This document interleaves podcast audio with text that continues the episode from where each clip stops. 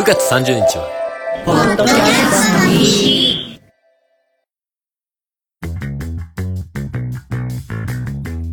おちょのゲーム大好き DX と、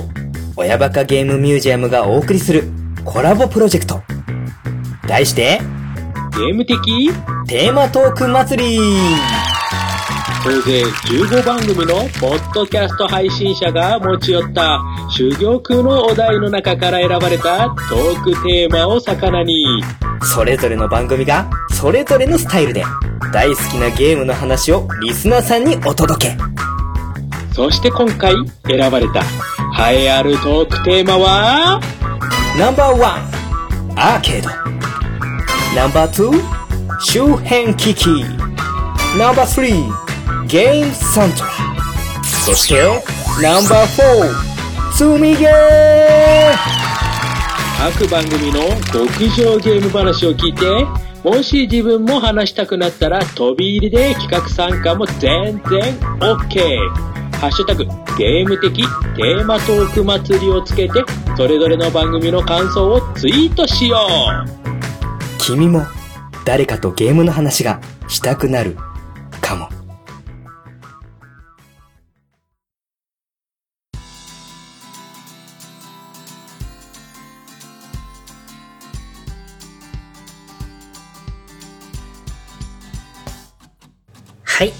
親バカゲームミュージアム第50回ゲーム的テーマトーク祭り周辺機器のお話の後半戦になります。オープニングでなるべくゆっくり話すようにしたいですなんて言っておきながらですね、ちょっと現状、ところどころスピードが速くなってしまっているんではないかというちょっと危惧もしながらですね、収録を続けさせていただいております。はい。で、前半戦のですね、最後にも言いましたけれども、後半戦は思い出ゲーム殿堂入り特別編ということで、一本のゲームを取り上げさせていただきたいなと思っております。で、その取り上げるソフトは、1999年7月22日に発売されました、どこでも一緒。はい、プレイステーション用ソフトになります。前半戦でもお話ししました周辺機器の中でも特に思い出深いもの、ケットステーションを、もう多分これが唯一と言っていいかもしれません。ちゃんと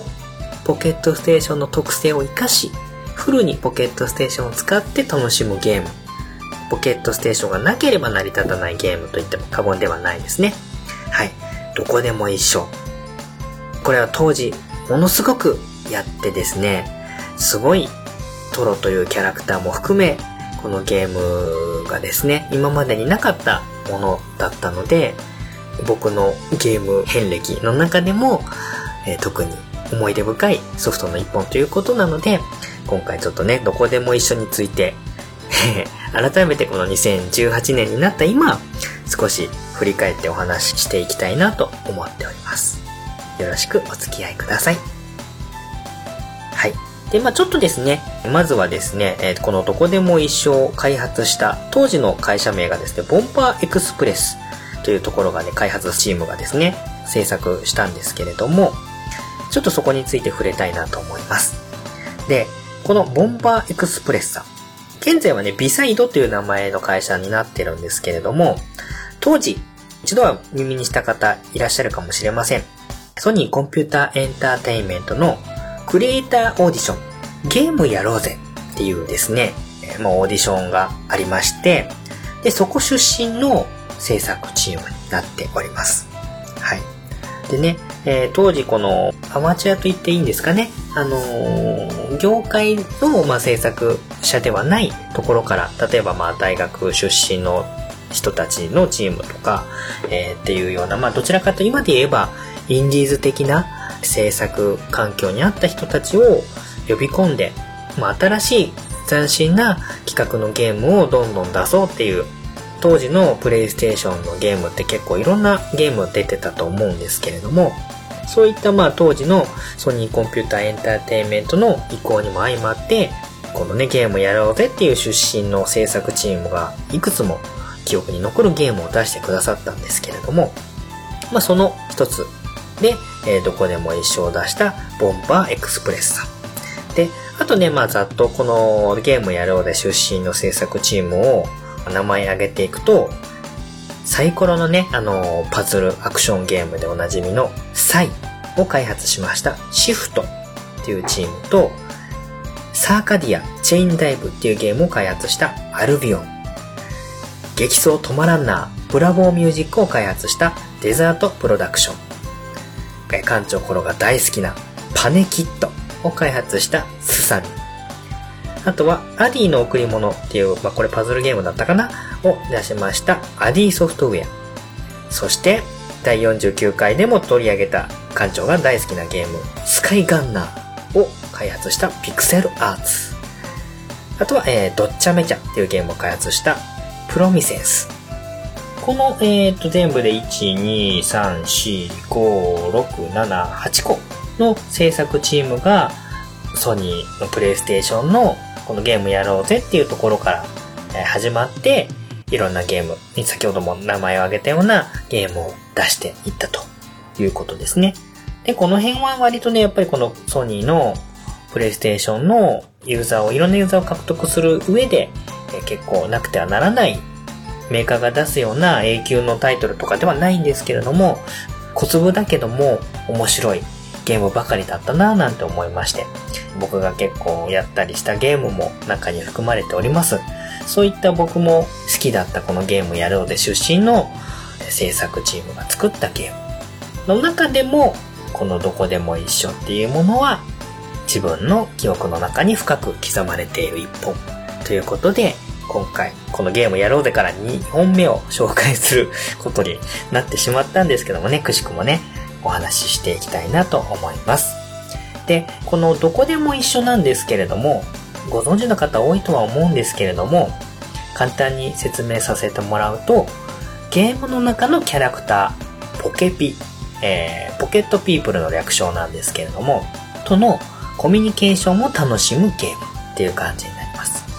で、まあ、ポケピ、ピープルってなってますけれども、まあ、中に出てくるキャラクターは、えー、猫と、ウサギと、カエルと、犬と、ロボッ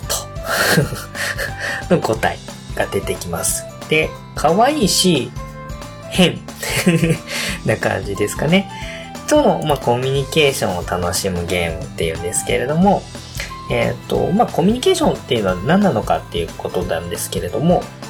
わかりやすく言うと、まあ、似たようなゲームで、それまでに出てきたたまごっちとか、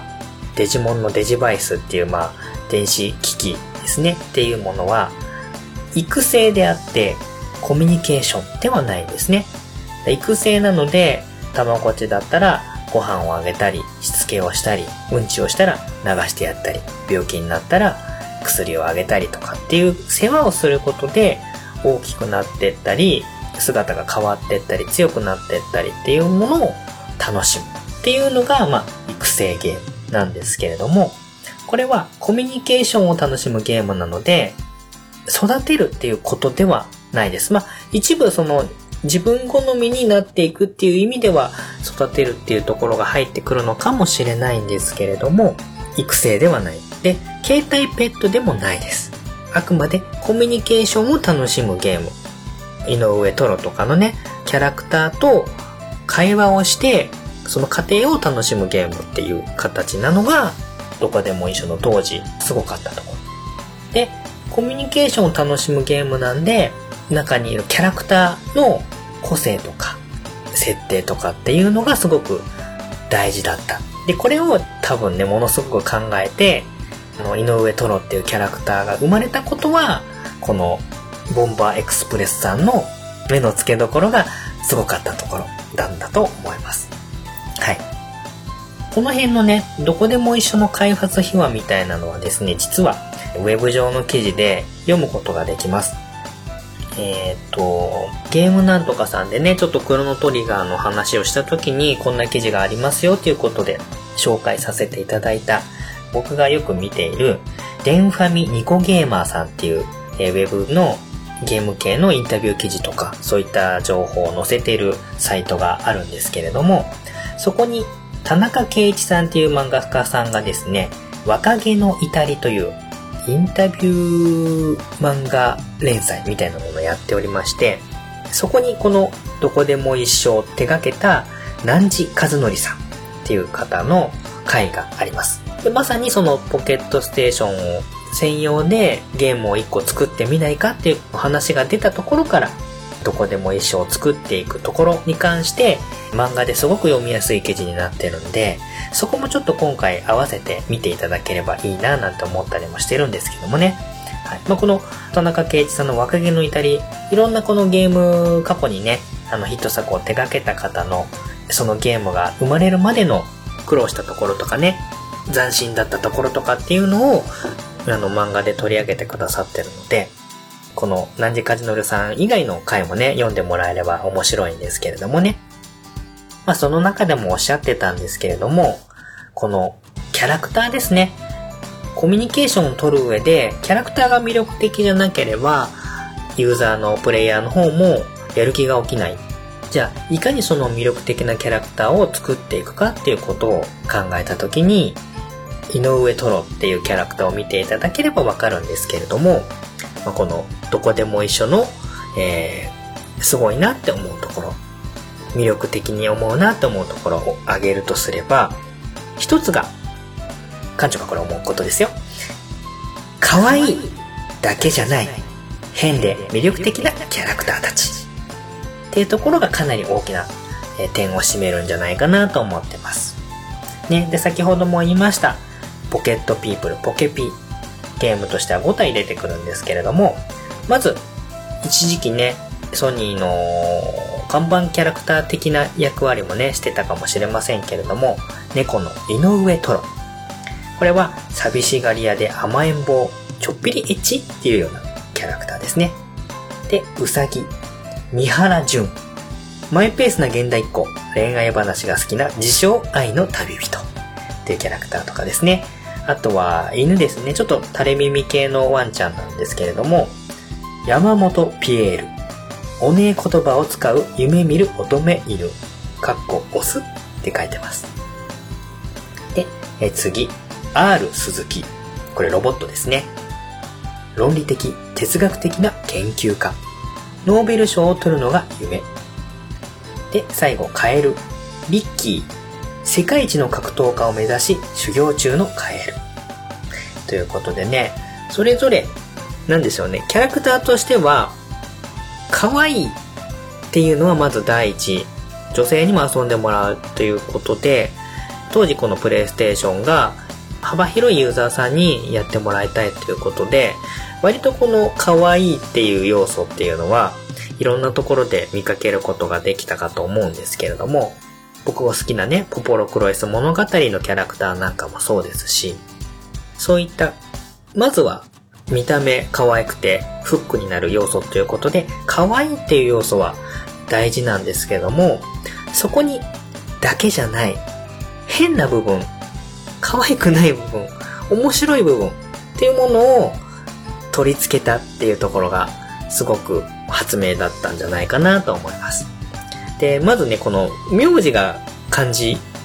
普通にこの日本で生活している人ならありそうな名字がついてるっていうところもポイントだと思うんですけれども、別にね、トロとかジュンとかだけでもいいんですけど、井上トロっていう風につけることで、なんかそこに一個ね、ちょっとした違和感と現実の今の自分たちとの陸続き感みたいなのも感じすることができたりとかしてね、いいかなと思うんですけれども、あとはこのなんか、ちょっぴりエッチとか、トロだとね、人間になることが夢とか、いろいろこう想像させる なんでしょう、この変なところもある、ダメなところもある、その憎めなさって言いますかね。なんでしょう。キティちゃんとかって、どちらかというと、リンゴ3個分とか 突拍子がない、えー、設定じゃないですか。あれってなんかどちらかというと、おとぎ話っぽい感じもあるキャラクター。あれはどちらかというとね、可愛いっていうことを、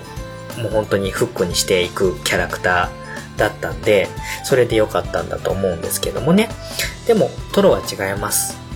ちょっとエッチなことにも興味がありますし、甘えん坊で寂しがり屋。ね。で、怖がりなので、ちょっとしたことにもショックを受けて、ガーンっていうね、あのトロ独特の、あの、目がギョッとした感じの、笑っちゃうような表情とか、あの表情もすごい発明だと思うんですけどもね。うん、当時あの、ポケットステーションのあのちっちゃな画面で、わかりやすい、あの、面白さということで、ショックを受ける顔とか、汗いっぱいかく顔とか、なんていうか涙をワンワン流しながら泣く顔とか、なんですかね、あの表情が、あのー、可愛くて、何回も見たくなっちゃって、ついついこう、意地悪しちゃう。で、意地悪しちゃった後に、ごめんごめんごめんっていうことで、後でフォローするとかっていうのを何回も繰り返した記憶がありますけれども、あの表情はね、当時、虜になったユーザーの方は、たくさんいるんじゃないかな、なんて思ったりします。あの、シンプルなんだけど、多彩な表情をデザインしたのはすごかったなって、デザインの力でもあるな、なんて思ったりもするんですけれども、それぞれ個性的でですね、うさぎだとね、恋愛話が好きで、とか、この自称愛の旅人っていうあたりもちょっと残念な感じがしますし、犬に至ってはね、おねえ言葉を使う、ファッションにうるさいっていうとかね、そういう感じの、なんでしょうね、わざとダメな部分を残してるとかですね、変なところがあったりとかっていうところが、このキャラクターの魅力をこう増幅させてくれていて、そのペット的なものとか、持つことに意味のあるキャラクターっていうところから、そばに寄り添って話をしたりする友達的な感じの、まさにこのポケットピープル、ポケットの中に潜んでいる友達みたいな感じのところのキャラクターができているのがですね、すごく面白い。で、それぞれ先ほども言いました性格付けがされていて、口癖とか興味のある話題が全然違うわけですね。だから、自分の好みも出てくるし、話していくと全くキャラごとに違うお話が出る。その残念なところが出てくる、あの変でトンチンカンな会話っていうのも、あのやっていくとクスッと笑わせてくれる。可愛いところももちろん大事なんだけど、変なところ、おかしいところ。なんだこいつ残念なやつだなって思うところ。ね、現にあの、娘たちがやった時に、そういった言動の一つ一つに笑って親しみを込めてよりこうコミュニケーションを取っていくみたいなところが見受けられたのでそこは今も昔も変わらないところなのかなと思いました。はい。どちらかというとこのなんでゆるキャラ的な感じの走りだったのかもしれないですよね。その残念な要素みたいなところはですね。でまあそういった可愛いだけじゃない変で魅力的な感じっていうのが多分お受けしたんだと思うんですけれどもまあトロは後にプレイステーションを代表するキャラクターとなりましたし、えー、追加ディスクでね、2000年の1月27日に子猫も一緒ということで、トロのちっちゃい頃、前日談的なお話を追加ディスクとして販売して、これもあの結構人気があったように思います。やっぱりね、このね、ポケステのあのちっちゃなね、32×32 のドット絵だけしかない白黒のモノクロのアニメーションだけで見せてくれる表情とか、あとは変な会話 っていうのが、実際にコミュニケーションって遊びとは違うはずなんですけれども、そこがなんかこの、笑えることで、なんか幸福感に包まれてて、手放せなくなっていく、身近な存在になっていくっていうところに行き着いたのが、このどこでも一緒の最大の魅力であり、愛おしさ、楽しさっていうのはちょっともしかしたらゲームとしては言いづらいかもしれないんですけれども、愛おしさであり、幸福感っていうのが、やっぱり、どこでも一緒を語る上で外せない要素なのかなとは思いました。はい。で、えー、もう一つ、僕が、どこでも一緒で、これがすごい発明だったなと思ったのがですね、えっ、ー、と、二つ目。言葉の組み合わせが生み出すおかしさと微笑ましさ、そして切なさがあります。はい。ただ可愛くて変なキャラクターとコミュニケーションを取るだけのゲームだったらここまでヒットしなかったと思います。この二つ目の要素、言葉を教えるっていう要素ですね。これがあったから、どこでも一緒っていうものがゲームとして成立したし、愛されるゲームになった理由だと思うんですけれども、このゲームはですね、えーポケピに自分の好きな言葉、単語、まあ、ちょっと限界があるんですけど、6文字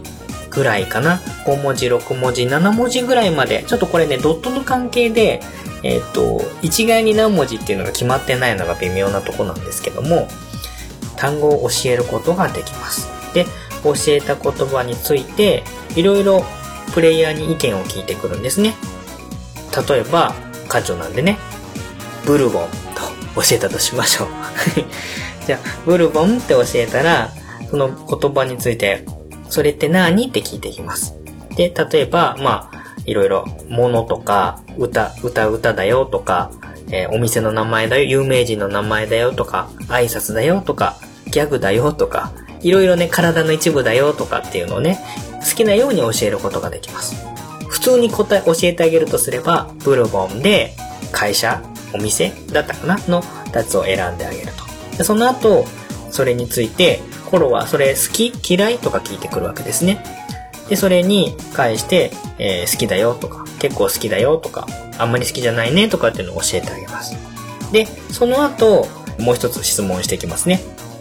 えーまあ、これキャラクターによっていろいろあるんですけども、例えば、ブルボンって世の中のためになる？とか、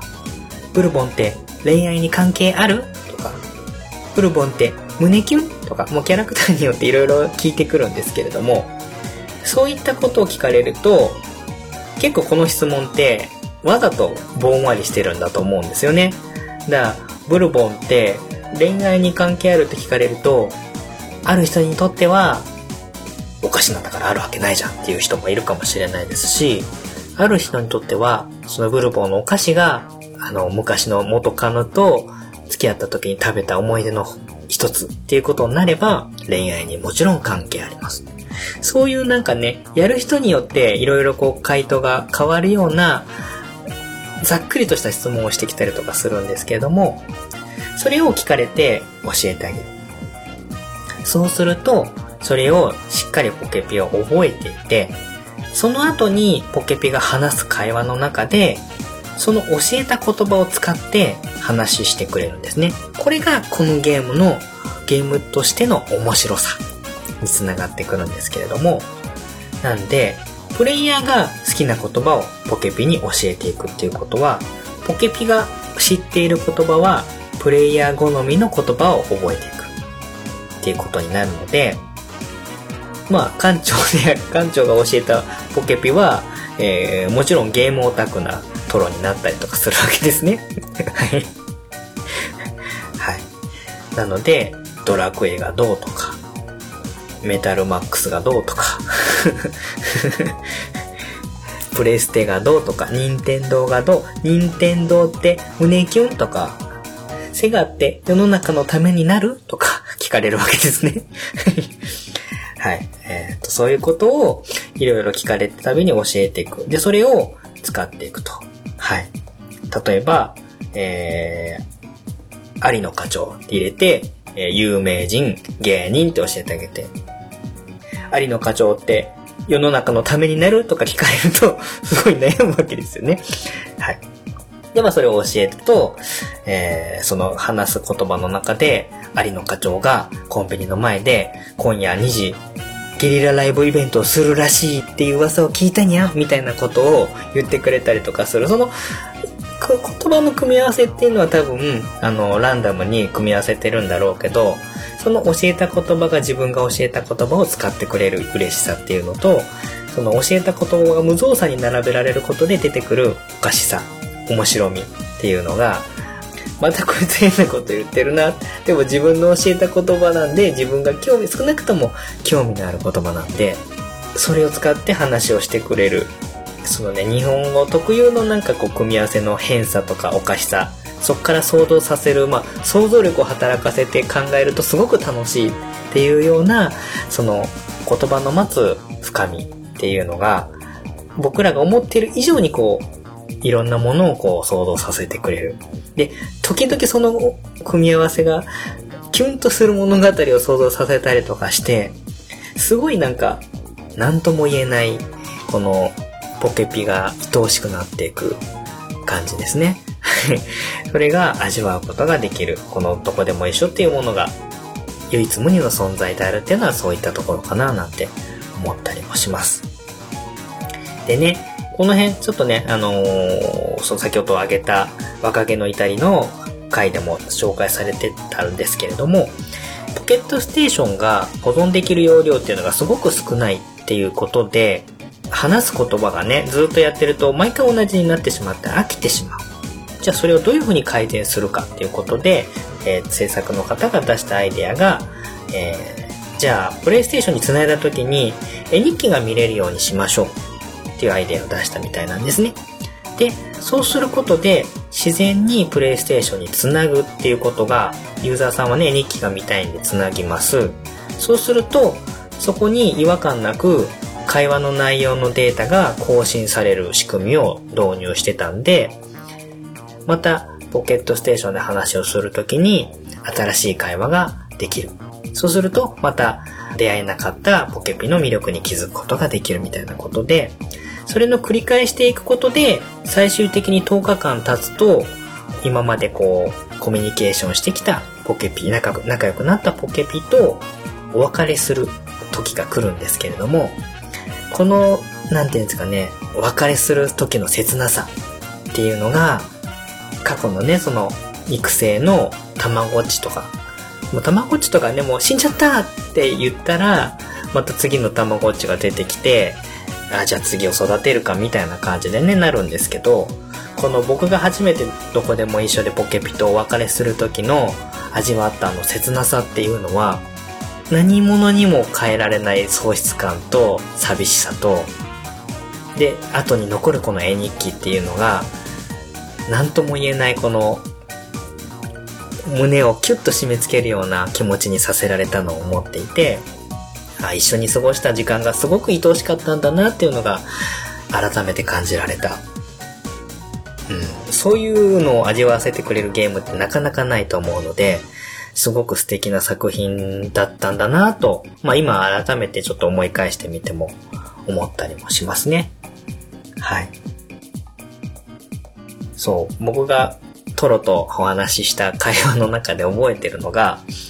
えっ、と、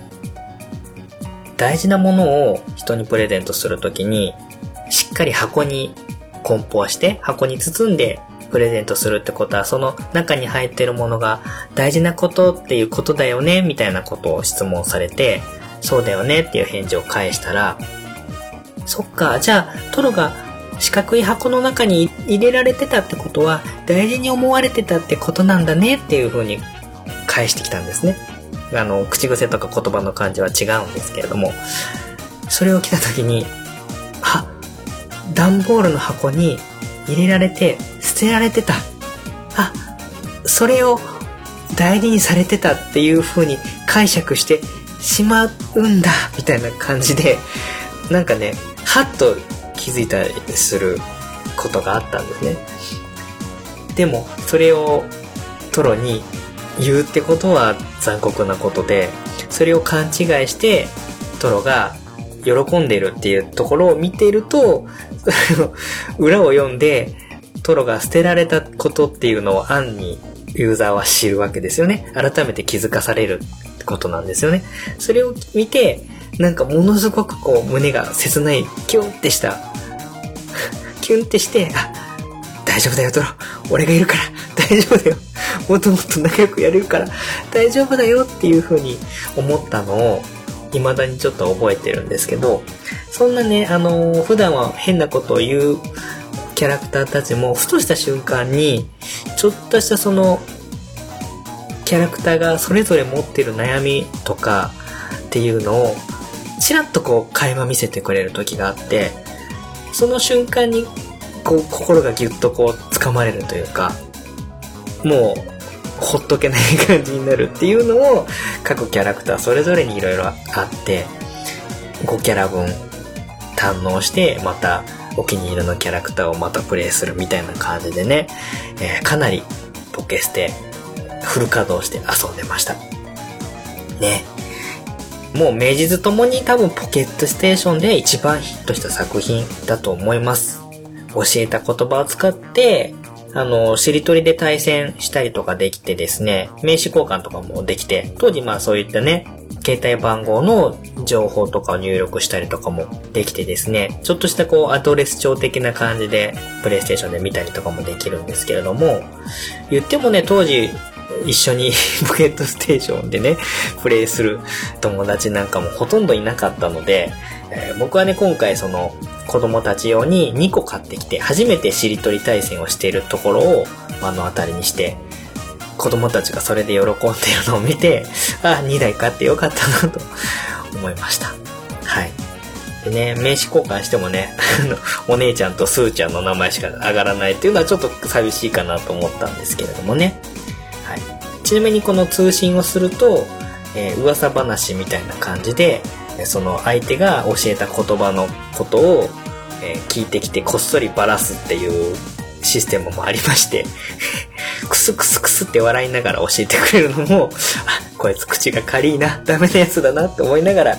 愛おしく感じる要素だったりもするんですけれどもね。えーそういったこともできた。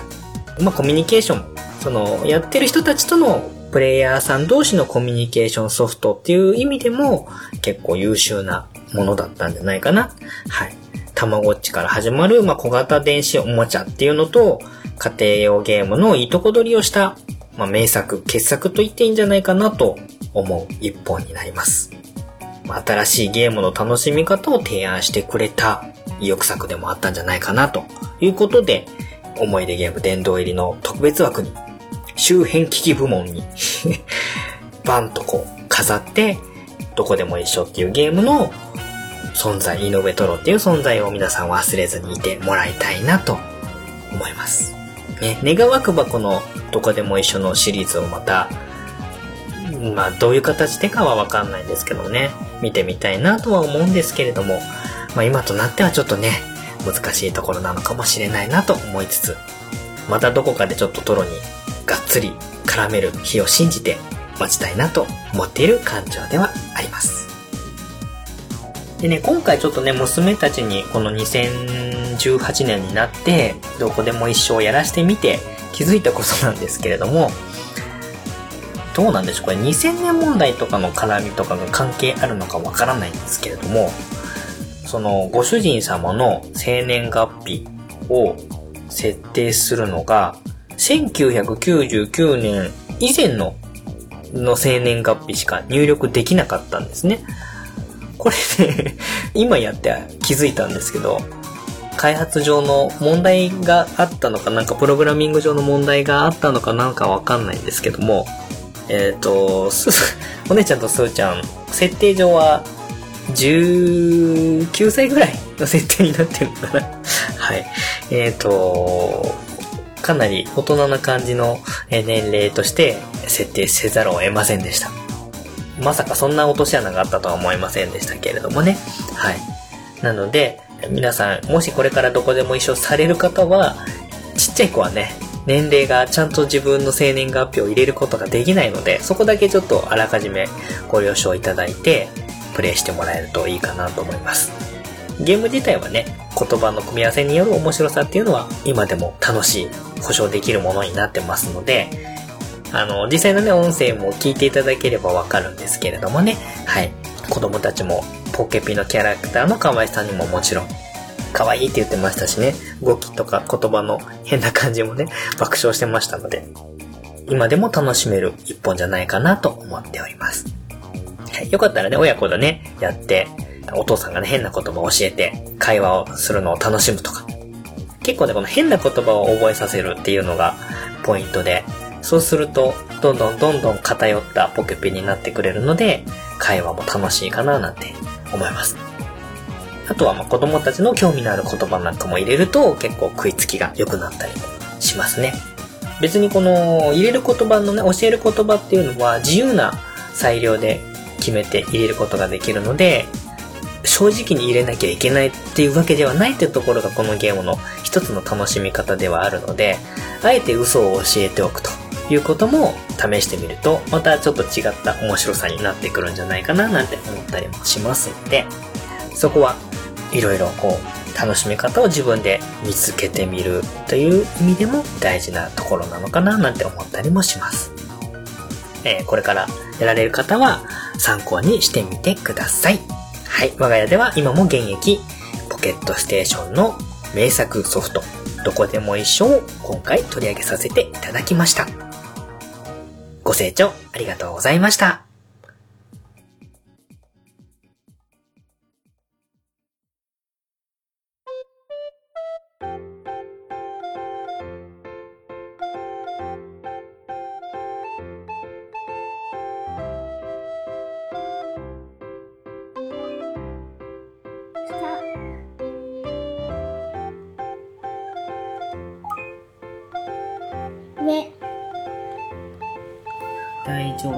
夫ってんの？うん。決定。大丈夫って、にゃーに？にゃーに？なんだろう？挨拶。ぐらい大丈。夫は挨拶かなでも一番近いのは挨拶でしょ？うーん、すすること、うん見るもの、うん、違うよね。うん。使うもの、違身につけるもう。の、違う。乗り物、違う。挨拶かなギャグではない。なんて書いてある？体の一部。よ病気ではないよ。やっぱ。挨拶かな挨拶。大丈夫って、どんな挨拶なの？その他。お主は大丈夫って好き？普通。大丈夫ってお値段が高いもの挨拶ストップって言ってね。違うよだ、違うよ。ああ。うにゃ、うにゃ、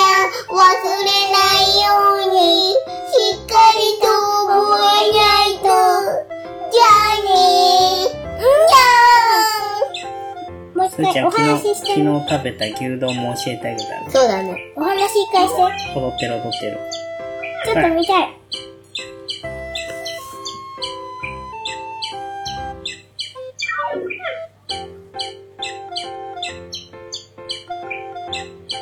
そろそろいいよね。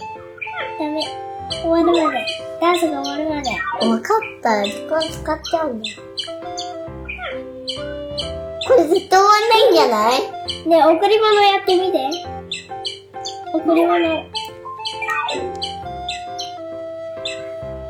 終わったよ。えダンス終わっまたカモやったら。やだ青汁だ 青汁。青汁、青汁、青汁。えー、青汁本当に美味しいんだた。美味しくない。美味しくないけどそうなるかなって。えー、やだよ。それかカモ。かもさっきあげたでし踊ってるまだ。まだ踊ってょ。もう牛丼教えてあげて。いい？うん。急に美味しい。文字文字。ガリ。牛丼、き。小さい湯。上、上の方が早い。上の方が早い。下の方が早い。牛丼、下下。下、下の方が早い。牛牛と？牛丼になってる。一文字消去。牛丼、ど、ん上の方が早いって。はい、決定。スペイン牛丼ってに食べ物ね。言ってって。食食べ物、まあ飲み物でもいいけど好きな方にしたら。食べ物ね。食べ物ね。牛丼、食べ物、下下。食べ物。食べ物行き過ぎ。食べ物。じゃあどれでもいいよ。どうなっても知らない。はい。ご主人は牛丼って好き？好き。大好き。牛丼ってエッチっぽい。違うよー。エッチって何？嫌い。ふにゃふにゃ難しい言葉を覚えたにゃ。そんなに難しくない。むっちゃ疲れたにゃめっちゃね。もう大変だにゃむっちゃだよ。まとなんかある？なんか贈り物青黄色か。あれ、この子にはガンプラって教えてないよね。うん。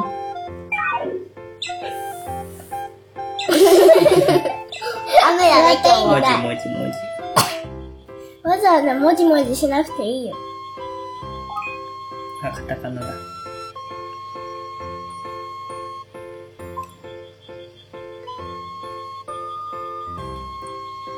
下です。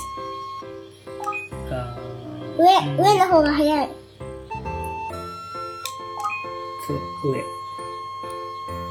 プだよ。プ。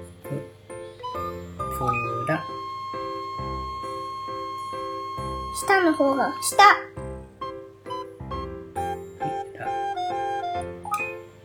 下。けてい。ガンプラってなーにガンプラは何ですかね？えー、することすること？え、でもガンプラって名前はすることではないのすること、作るのが楽しいからすることにする。使うものでもいいよ。違う。押しちゃった。お尻はガンブラって好きただ置いてただけだ。好き。ガンプラってワクワクする？ワクワクするよね。うん。ガンプラってどういうやつが出てくるか。うにゃおにゃ、いっぱいお勉強するのにゃ。また遊んでにゃ。話しかけてみて。カモのことは言ってくれないのか。にゃにゃ。あのね、あのね、大好きって恋、あ恋愛に関係ある？ね、ある。ある。んじゃないにゃー、うんとうんと、違うってかっこいい？に 違う。ゃにゃにゃ、えっとえっと、それじゃあ、カモって好き？嫌い？好き。でしょ？ふにゃ、ふにゃ、えっと、えっと、考えながら大好きと違うと、カモと、はてなはてなはてな、にゃんだか頭ぐるぐるしてきた。はてなはてなはてな、ふにゃ。にゃ。何それ？教えたの？教えた？もうわかんない。もう一回話してみて。あ、ちょっと待って。いけなかったにゃー。大変にゃ、大変にゃ。ドアの隙間から探偵がじーっと覗いてる。いや、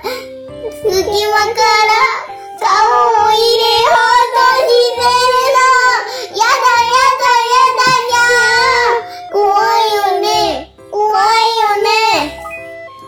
怖いね。やっぱり怖いよにゃ。うにゃ。お話やめるにゃ。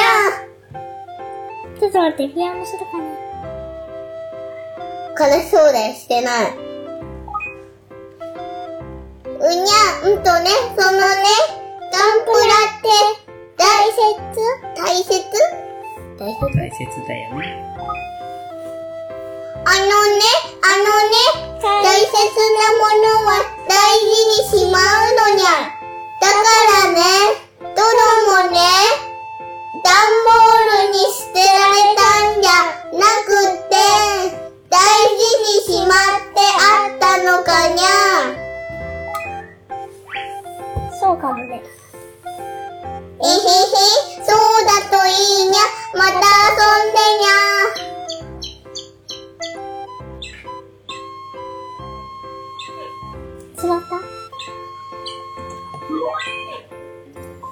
り物。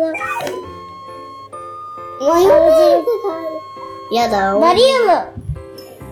何バリウムって？あ、あげてみたら。バリウムあげるの？え、何バリウムって？健康診断の時に飲むやつ。美味しいのかな？美味しくないよ。話してみて。全然美味しくないよちょっ。と待って、今はいいや。戻ってきたら。バリウムって知ってんのかね？バリウムって美味しいの？美味しくない。え、どれくらい美味しくない？苦いの？あまり味しない。味しないの？豆乳？健康診断の時にお腹の中のレントゲン取る時に飲むやつ。えー、あげちゃった。はい、話して。みんな、うんとね、そのね、小粒にバリウムもらっちゃったにゃ。ありがとうなのにゃ。え惜しかったの？でもね、でもね、あんまり美味しくなかったにゃ。あ、あのね、バリウムって怖い？怖いね。怖いですか？うーん、バリウム自体は怖くないけど、飲むとレント。ゲン取る時はちょっと怖いかもね。違うよ。押しちゃった。うん。うにゃ、それにゃ、置いといて、きっと、ああいうのが、テクニックの味って言うんだにゃ。全部マサルさんの味って言ってたね。うにゃ、ごちそうさまにゃ。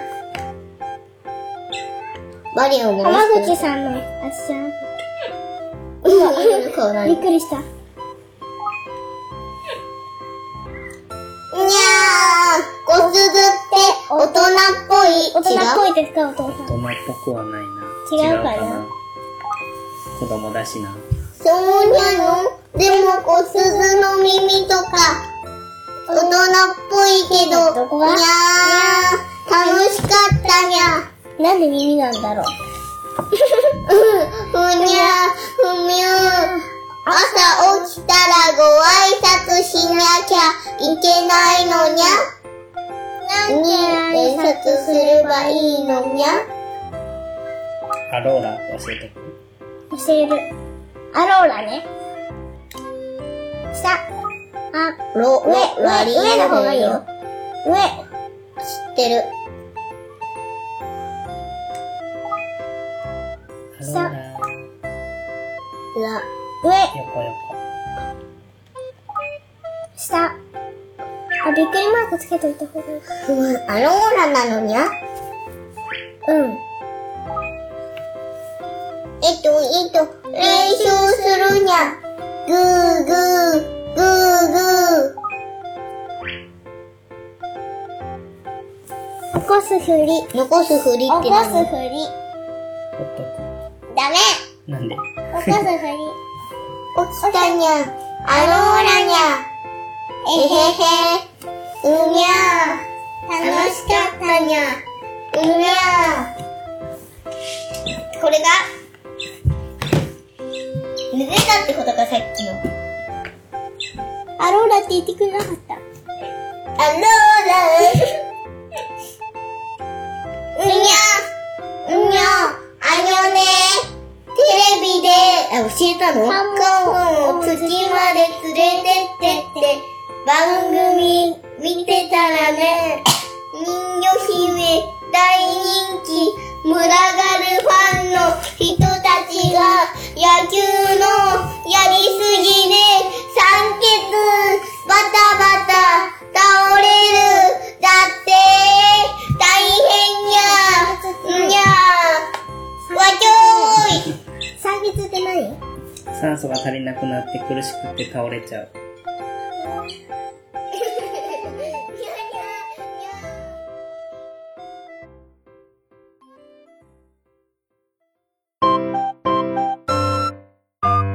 親バカゲームミュージアム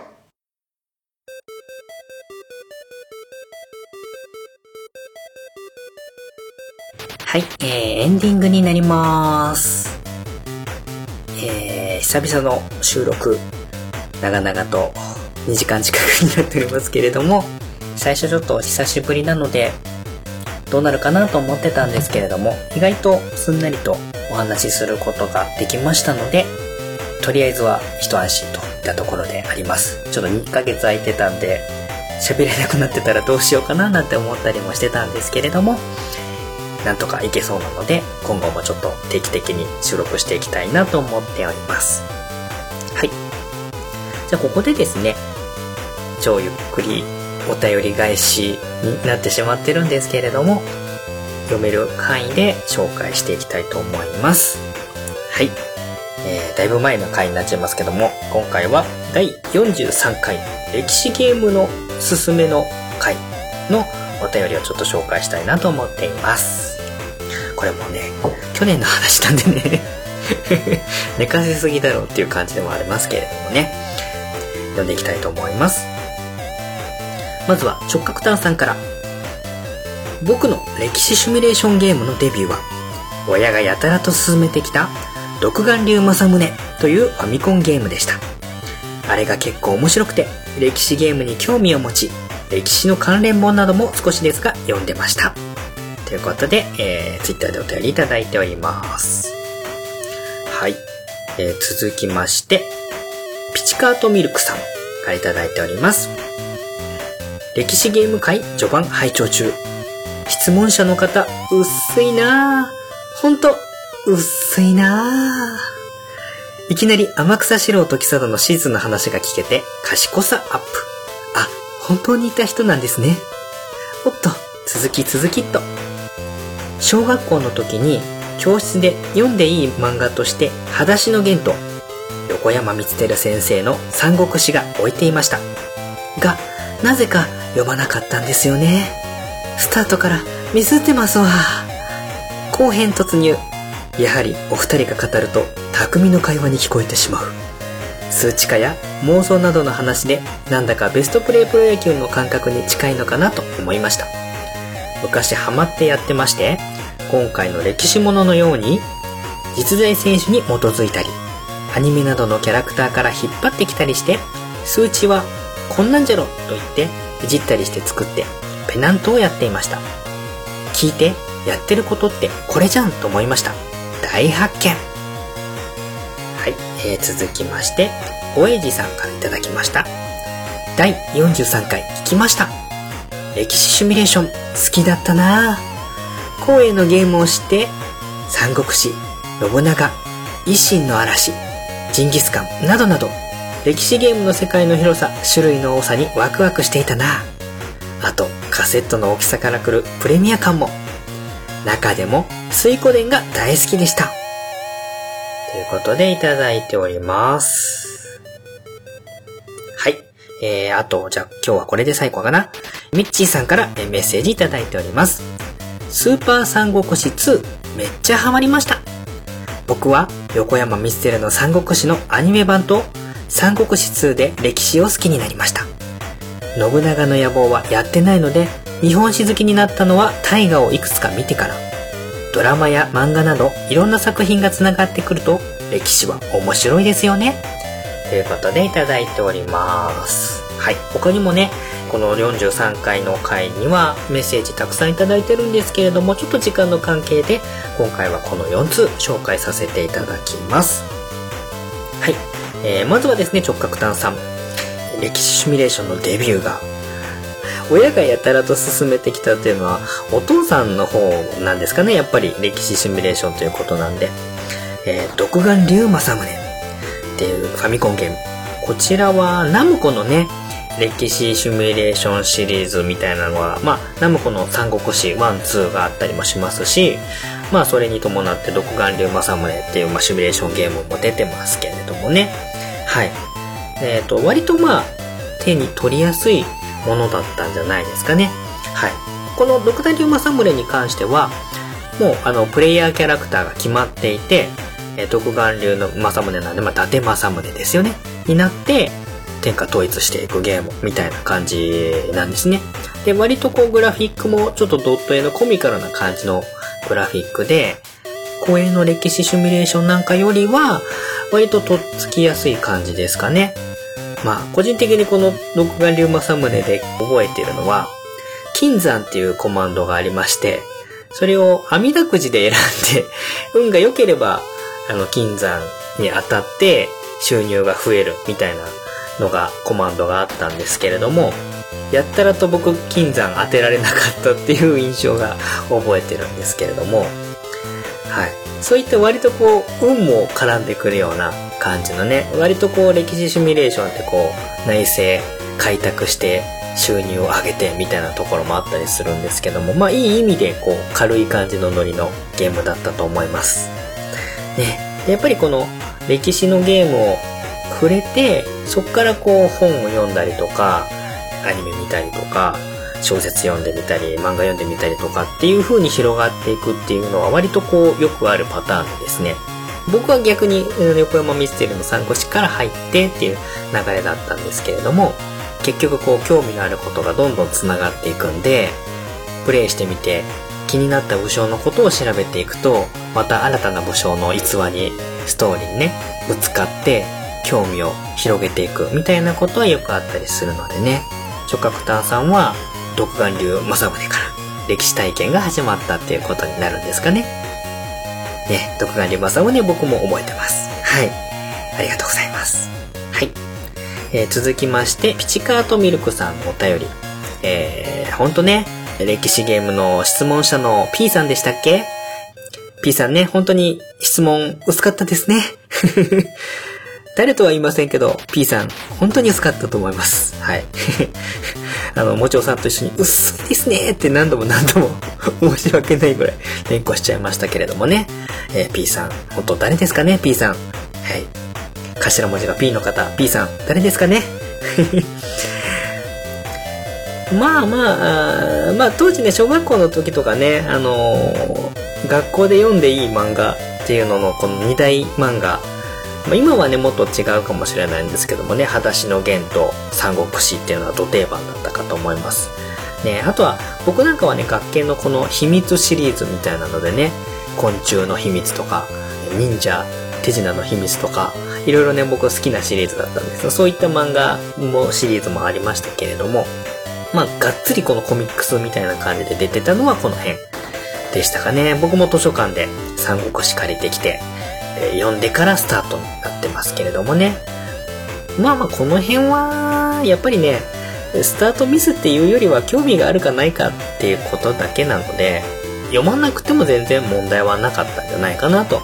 思います。この辺はもう何に興味を持つかは人それぞれなのでね、別にそこが人生のミスとかっていうわけではないと思いますよ。はい。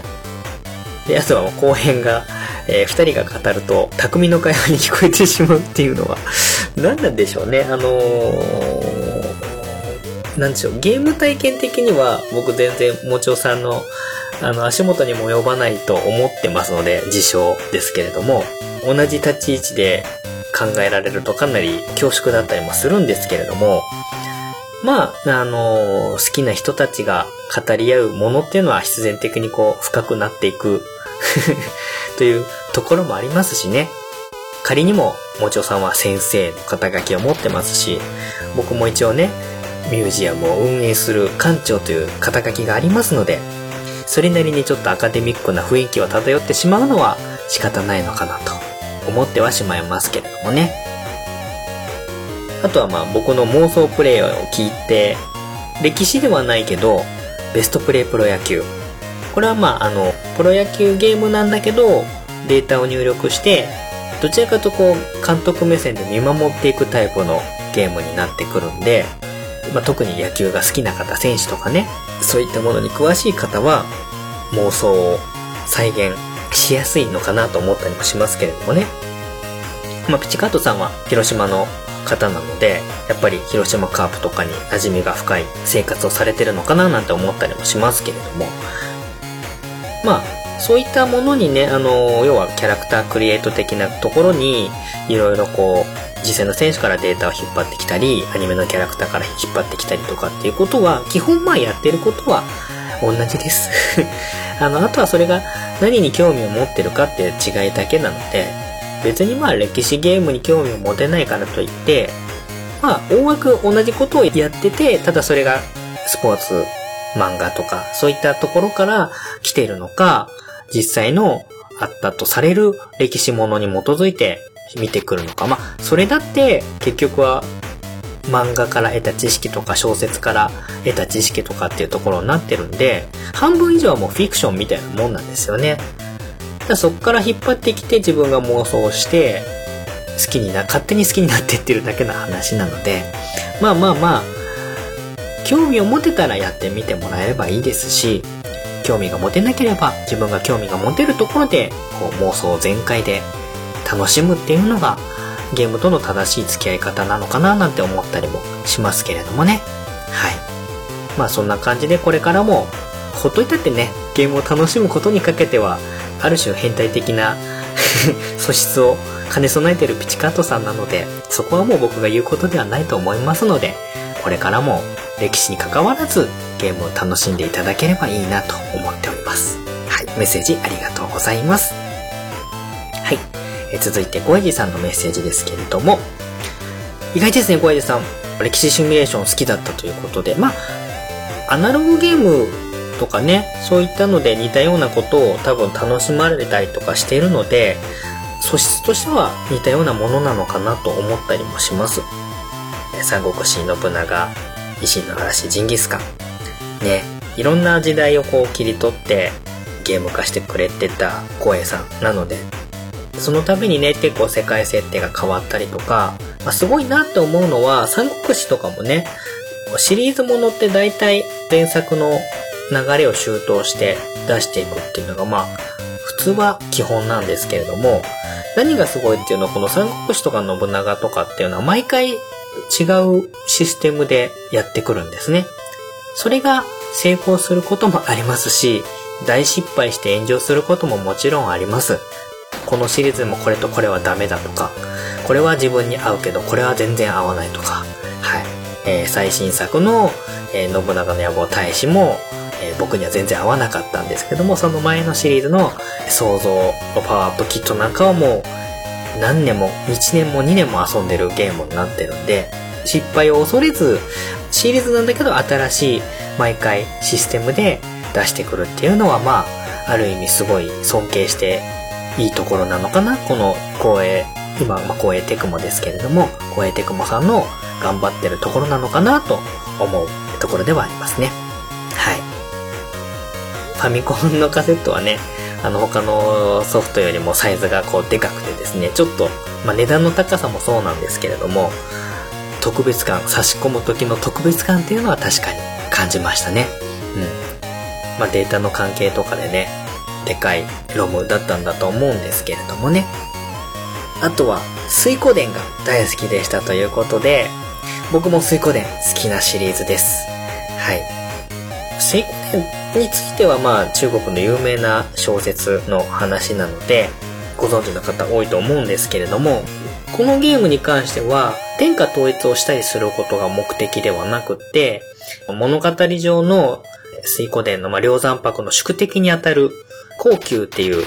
男がいるんですけれども、それを倒すことができれば、クリアっていうような感じでですね、ちょっと他の歴史シミュレーションゲームとは目的が違うので、ちょっとまたあの新鮮な感じで遊べる面白いゲームなんですよね。両三泊の英雄の一人の中から、まあ、何人か選べる中から選んで、その一人として自分の、まあ、要は、仲間を増やしてって、砦を築いて、ちょっとずつ勢力を広げてって、最終的にその高級っていう男を倒す。小説に基づいたゲームのシステムになってて、すごく楽しかったです。結構ね、水光伝のシリーズもいくつか出てまして、どれもちょっとやってはいるんですけれども、ゴエジさん水光伝シリーズが好きということで、結構話が合うんじゃないかなと 思っております。まあね、あの、結構水光伝に出てくる登場人物、むちゃくちゃなキャラクター多いんで、なんていうかね、そのアメコミのヒーローに通ずるところもあったりするのかなと。ゴエジさん、アメコミのね、キャラクター好きなので、えー、そういった意味でも水光伝好きなのかななんて思ったりもしますね。またなんかゴエジさんとはちょっといろいろお話直接してみたいなと思ってる方ですので、もしチャンスがあればお話させていただければと思います。ゴエジさん、メッセージありがとうございます。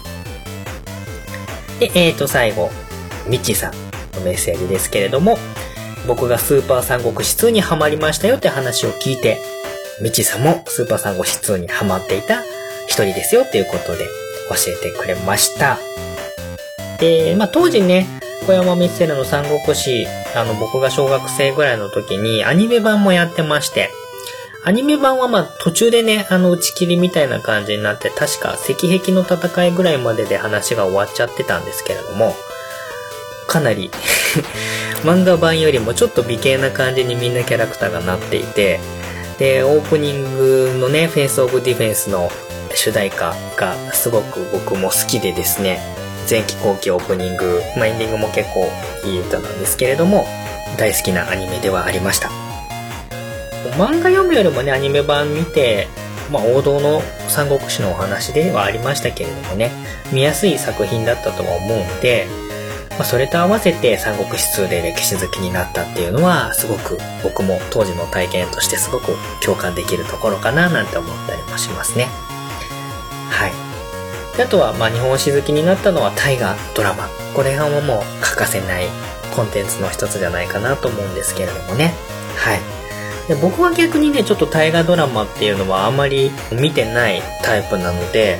あの、見ると多分面白いんだろうなとは思うんですけれどもね。進んで大河ドラマを見たりすることがなかったです。えー、でもね、もしね、自分が興味のあるマイナー武将なんかが取り上げられるとしたら、見てみたいかなって思ったりもするところはありますね。うん、もしね、今だったらね、えー、っと、戦国武将で行くと、三好家、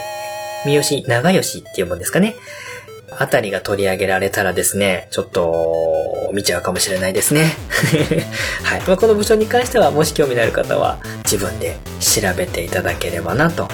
思います。はい。私の生まれ故郷である香川とかね、あの近畿地方周辺で、えー、信長以前に最も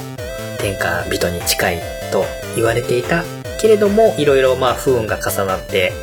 えー、そうはならなかった戦国大名になっておりますので、よかったら調べてみてもらってもいいかななんて思いますね。はい。まあ、ドラマとか漫画とか、あの、同じ題材でもいろいろな切り口でやってたりとかですね。あとはまあ SF 要素が入ったりとか転生したりとか いろいろありますけれどもね。はい。えー、っと、そういういろんな目線で見ていくと、あ、こういう解釈があるのかなんてね、思ったりもしますし、ニヤニヤしながら見たりすることができるので、いいんじゃないかななんて思ったりもしてます。はい。最近ね、ちょっと僕、ライトノベルを読んだりするのにハマってまして、図書館で借りてきたりとか、まあ本で買ってきてとかっていうのもあるんですけれども、最近読んだ作品の中で、戦国もの、歴史もので楽しかった作品、ちょっとこの流れで紹介させていただこうかなと思ってるんですけれども、戦国小町クロータっていうですね、小説家になろうから出てきたやつだと思うんですけれども、え、作家さんが超竹東さんっていう方が書いてるみたいで、コミカライズもされてるんで、もしかしたらそっちで見たことがある方もいるかもしれないんですけれども、一人の農業オタク？農業オタクと言っていいのかな？農業が好きな女子高生が戦国時代にタイムスリップして、信長のもとに使えて、えー、世界を変えていく。その戦国時代の農業とか、いろいろな価値観を変えていくという、そういった転生ものの、ちょっとイフの歴史を楽しむことができる、えー、ライトノベルになってます。この主人公の女の子が、何でもできすぎやろみたいなところのツッコミを入れたくなるところもあるんですけれども、魅力的なキャラクターたちと、あとは、料理描写ですね。まあ、農業なんで野菜とか作物が取れるんですけれども、それを使って、えー、出てくる料理描写はすごく素敵でですね、あの、読み応えのあるライトノベルになっていると思います。これちょっとおすすめですね。で、あとはね、えっ、ー、と、これは、えっ、ー、と、一冊だけで読み終わった面白かったんですけれども、えっ、ー、と、小田家の長男に生まれましたっていうですね、作品が、ライトノベルが一巻だけで完結なんですけど出てました。で、えっ、と、要は信長のお兄さんにあたるんですけれども、え小田家の長男なんですけども、嫡男ではないんで、織田家を継ぐことができない、勝ったとされる織田信弘っていう人の、に転生したっていうお話 なんですね。で、これはあの、どちらかというと、織田信長がまだ全然ちっちゃくって、えー、そのお父さんにあたる戦国武将、えー、尾張の虎と呼ばれていました、えー、織田信秀の時代なので、ちょっと前の話になるんで、あんまり普段そんなに織田信長以降の話を目に触れてる方に関して言うと、馴染みのない話。織田家と、あと、松平家、徳川家の、徳川家康の、まあ、親世代になってくるところですね。とかですね。あとはそこに関わってくる、えー、今川義元とかですね。その辺の話が結構面白くてですね、短編なんですけれども一気に読んでしまったりしまして、むしろもっと続きが読みたかったのにな、みたいな感じのところもありました。はい。この辺は結構読みやすいかもしれないので、興味のある方は、ぜひぜひ手に取ってみていただければいいかなと思っております。はい。あの、ちょっと流れて紹介させていただきましたけれども、えー、まあそういった感じでね、いろんな切り口で同じ時代でも楽しむことができるのがこう歴史好きだったりすると思いますので、だからまあ歴史は面白いですね。はい。みちさんの言葉に深々と共感して、うんうんってうなずいてしまいたくなる、そんな感情です。はい。えー、みちさんメッセージありがとうございました。はい。ということで、長々とお話しさせていただいてきましたけれども、第50回前編後編に分けて周辺機器についてのお話をさせていただきました。まあね、ちょっと今回はですね、いろいろオープニングトークも挟みつつ、今までのね、かっちりとしたところを少し枠を緩く広げてやってみたんですけれども、どうだったでしょうか？まあ、もしちょっとね、もっとスッキリしてた方が聞きやすいなとかっていうのがあれば、えー、言っていただければ、その辺もちょっと考慮して、番組の方向性をね、見つめ直していきたいななんて思ったりもしておりますので、なんかあれば、アドバイスいただければありがたいななんて思っております。それでは、えー、本日お送りさせていただきましたのは、親バカゲームミュージアム館長のコロでした。ではまた。バイバーイ。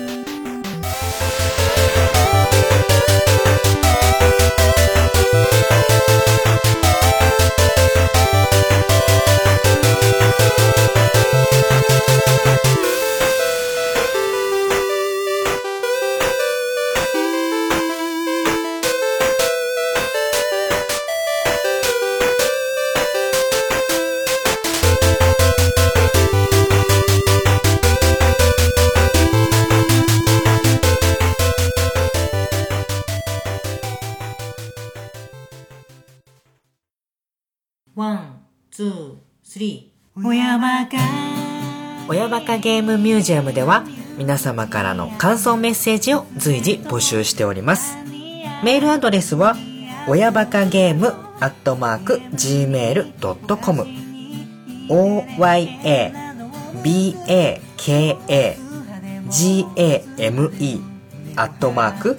gmail.com です。ツイッターの場合は DM もしくはハッシュタグ親バカゲー親が漢字でバカゲーがカタカナ。こちらをつけてつぶやいていただければ館長宛てにメッセージが届くようになっております。いただいたメッセージの中からエンディングの方で何つかピックアップして読ませていただくようになりますのでよろしくお願いいたします。次回の親バカゲームミュージアムは現在、まだちょっとお話の内容は未定なのですが、ゲスト会を予定しております。どういった話になるのか、どういったゲストが来てくれるのか、楽しみにしていてください。それでは次回も、親バカゲームミュージアムを、聞きた